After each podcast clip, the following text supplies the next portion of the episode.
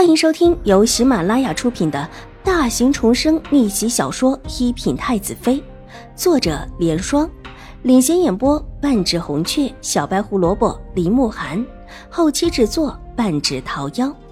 喜欢宫斗宅斗的你千万不要错过哟，赶紧订阅吧！第四百三十三集，你这样也是无可奈何了。秦婉如不动声色的道，水眸微微的眯了眯，透着一股子让清雪心颤的诡谲。只话题依旧温和，倒是让他安心不少，用力的点了点头。清雪道：“二小姐，奴婢现在也只能如此了。唯感二小姐的恩情。”若是能得到狄夫人的片言之语，一定会来告诉二小姐的。这番话说的不可谓不情深意重，情义两难的处境也表示的很明显。而他眼下的处境似乎也只能如此了，换做谁都会这么认为的。但这不包括秦婉如。秦婉如垂下眼眸，睫毛扑闪两下，在嫩白的小脸上落下参差的阴影。声音越发的柔和了起来，但那股子戾气却让清雪默的跪坐在地上，瑟瑟发起抖来。清雪，你是不是觉得我很好骗啊？清雪浑身一震，脸色立时白的是血。你这一阵子说无事，也的确无事。原本我就答应过你，等过段日子给你一个闲职，让你可以远离狄夫人那边的注意，但偏偏。你自己愿意再卷进这一趟浑水，那就随你吧。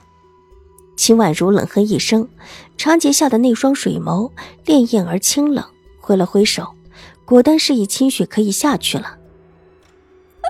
二小姐，奴婢是……清雪急着辩解，清月已经过来拉人了。看着秦婉如淡然幽冷的神色，清雪如坠冰窖，全身控制不住的颤抖。走吧。这以后你是生是死都和我们小姐无关，我们小姐对你也算是仁至义尽了，你自己想找死也怨不得谁。清月一边说，一边拉着清雪直往门外去，眼看着就要被拉出门口了。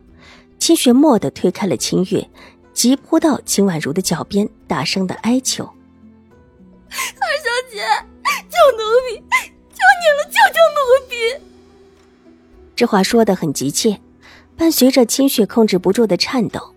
秦婉如侧过头，看了看清月，眸色之中仿佛有着看透一切的悠然，但却极其平静。你之前背叛过狄夫人，这时候想要她的器重，应当是想要下一天猛药，而你自己就是那一剂猛药了。这话不是疑问，只是在淡淡的说明一个事实。那绝丽的小脸上露出了了然于胸的神色，越发的让清雪觉得整个人在二小姐面前宛如透明一般。二小姐，救救奴婢！清雪哭得泣不成声，整个人都软倒在地上。这一次不用秦婉如问，她就一五一十的说了。之所以突然之间提出这么一个要求。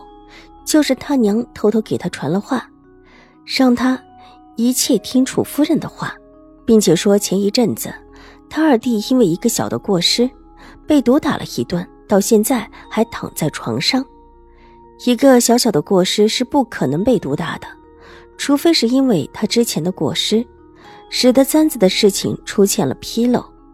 狄氏没有算计到秦婉如，却算计到了自己的女儿。虽然这里面的事情真相狄氏是没有查清楚的，但这不妨碍他把怒火撒在清雪的身上。清雪现在名义上是秦婉如的人，狄氏现在就不能够随意的伸手。这口恶气现在就出在了清雪的家人身上。清雪的娘叫人带话来给清雪，让她不能违逆了狄夫人的意思，否则这接下来他们一家子都会遭殃。而且也直白的提出，让清雪现在自请离去，要求去服侍狄夫人，顺便给秦婉如当眼线。二小姐，奴婢也没法子，奴婢的娘一家子全都在永康伯府的手上，奴婢，奴婢只能听狄夫人的。清雪把事情的前因后果说完，越发的大哭起来。她跟在秦婉如身边也有一段时间了，纵然不是秦婉如的心腹，但是看秦婉如的行事，虽然小，但是确实是富有谋略。狄夫人和大小姐连连吃瘪，甚至还不知道这其中有二小姐插手。在清雪的心里，秦婉如早已不只是一位府里的二小姐。这也是方才秦婉如脸色一沉，稍稍的微喝了一下，她就立时把所有事情吐出的原因。当然，还有一个重要的原因，就是她不相信狄氏和秦玉茹。你一家子是卖身进了永康伯府的？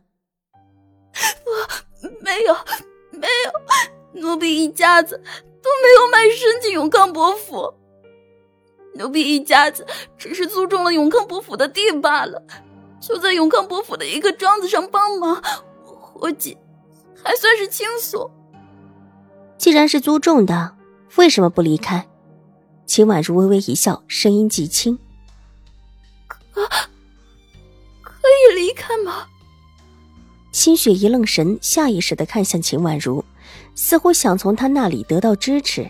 他那一家子都是江州的乡下的人，也没有见过什么世面。进了京城，完全是按着永康伯府的指示走的，以为跟着狄氏暗中派出的人进京，这一切就当按着永康伯府的人来做，自然可以离开。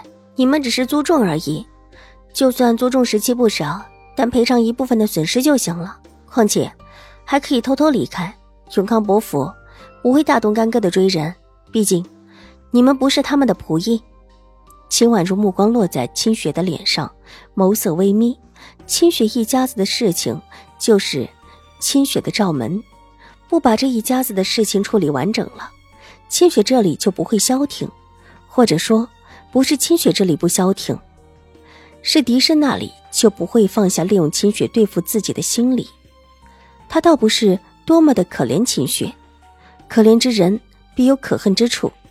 如果他当初真的被清雪暗算了，现在又有谁来可怜他？清雪能为敌氏所用，也可以为自己所用。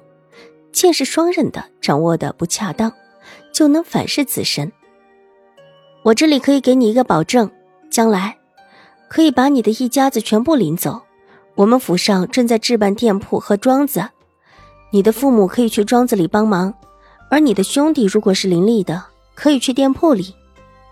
秦婉如勾起嫣红的娇唇，笑着道：“他不会无缘无故的去帮清雪，所以这里还有一个隐含条件，是他在帮了秦婉如之后，他的家人才会伸手。重生一世，他注定不会是那种善良的见不得一点人间疾苦的人，他只是一位闺中弱女，若连自己都护不住，又何谈良善？”本集播讲完毕，下集更精彩，千万不要错过哟。